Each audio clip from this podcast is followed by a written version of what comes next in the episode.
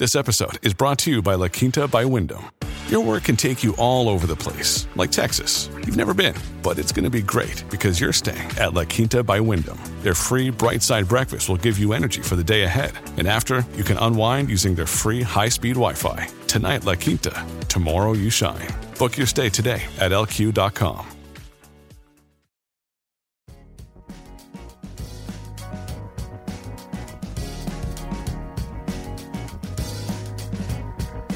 Al día con Tribunito por la mañana. A continuación, la actualidad informativa nacional e internacional este 4 de mayo del 2023. Reportan bajos niveles en la represa de la capital. La Unidad Municipal de Agua Potable y Saneamiento registró un 53% de capacidad en el embalse de la Concepción y un 39% en la represa de Los Laureles, por lo que los horarios de suministro del vital líquido se mantendrán cada cinco días o más, dependiendo de la zona. Según el Centro Nacional de Estudios Oceanográficos y Atmosféricos, se espera que las lluvias ingresen a partir de la segunda quincena del mes en curso, por lo que solicitan a la población hacer un uso responsable del recurso agua. Otra balacera desatan en la cárcel del Pozo 2. Reos de la cárcel de Moroselí, El Paraíso, conocido como La Tolva o El Pozo 2, protagonizaron un nuevo tiroteo al interior de esta cárcel, información que fue confirmada por autoridades del Instituto Nacional Penitenciario.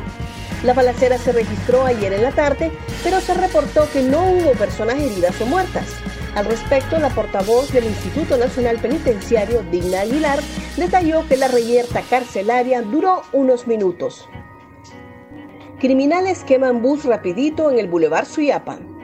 Por supuesta extorsión, un bus rapidito de la ruta Nueva Suyapa Mercado fue quemado la mañana de este jueves en el sector del Boulevard Suyapa frente al Polideportivo de la Universidad Nacional Autónoma de Honduras. Hasta el momento no se reporta ninguna persona herida, pero según testigos, los pasajeros fueron bajados de la unidad y luego le prendieron fuego al vehículo. Según versión de algunos testigos, los criminales se conducían como pasajeros en la unidad y a eso de las 5 y 10 de la mañana obligaron a todos a bajarse para cometer el hecho. Un repaso al mundo con las noticias internacionales y Tribunito por la mañana. El presidente salvadoreño sanciona exención de impuestos al sector tecnológico. El presidente de El Salvador, Nayib Bukele, sancionó una ley de exención de impuestos al sector tecnológico por cinco años para tratar de contribuir al crecimiento económico y el desarrollo sostenible, la cual fue aprobada por el Congreso a mediados de abril pasado. Acabo de promulgar la Ley de Incentivos para la Fabricación de Innovación y Tecnología que elimina todos los impuestos sobre las innovaciones tecnológicas, la programación de software y aplicaciones, la inteligencia artificial, la fabricación de hardware de computadoras y comunicaciones, publicó este jueves el presidente salvadoreño en su cuenta de Twitter. Más noticias nacionales con Tribunito por la Mañana. Ley de Justicia Tributaria no elimina el secreto bancario. La ley de justicia tributaria en ningún momento elimina el secreto bancario como lo han manipulado y tergiversado pero sí permite al sistema de administración de rentas acceder a información del sistema financiero, expuso el presidente de la Comisión de Dictamen de la Normativa, Hugo Noé Pino.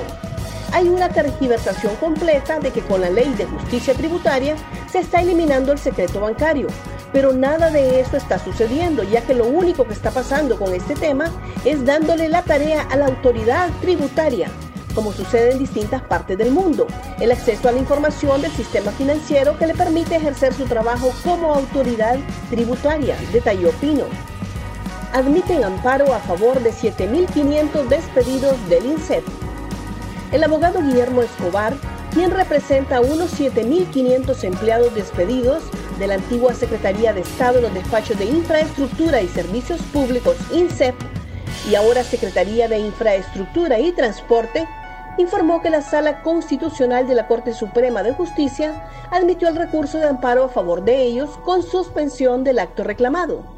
La resolución dicta que se evalúe la condición de cada empleado despedido para entrega de acuerdos de nombramientos, por lo que las autoridades de esta estatal deberán ponerse a las órdenes emanadas por la Corte Suprema de Justicia. Decomisan rapidito por conducir de manera irresponsable y sin licencia en la Ceiba. Luego de varias denuncias acumuladas sobre una unidad de transporte público que conducía de manera irresponsable, la Dirección Nacional de Vialidad y Transporte, asignada a la Unidad Departamental de Prevención UDEP 1, dio con el paradero siendo confiscado al propietario por dichas faltas.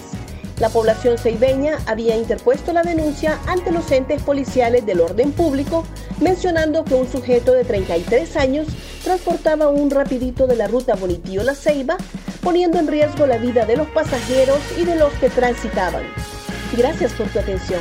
Tribunito por la Mañana te invita a estar atento a su próximo boletín informativo.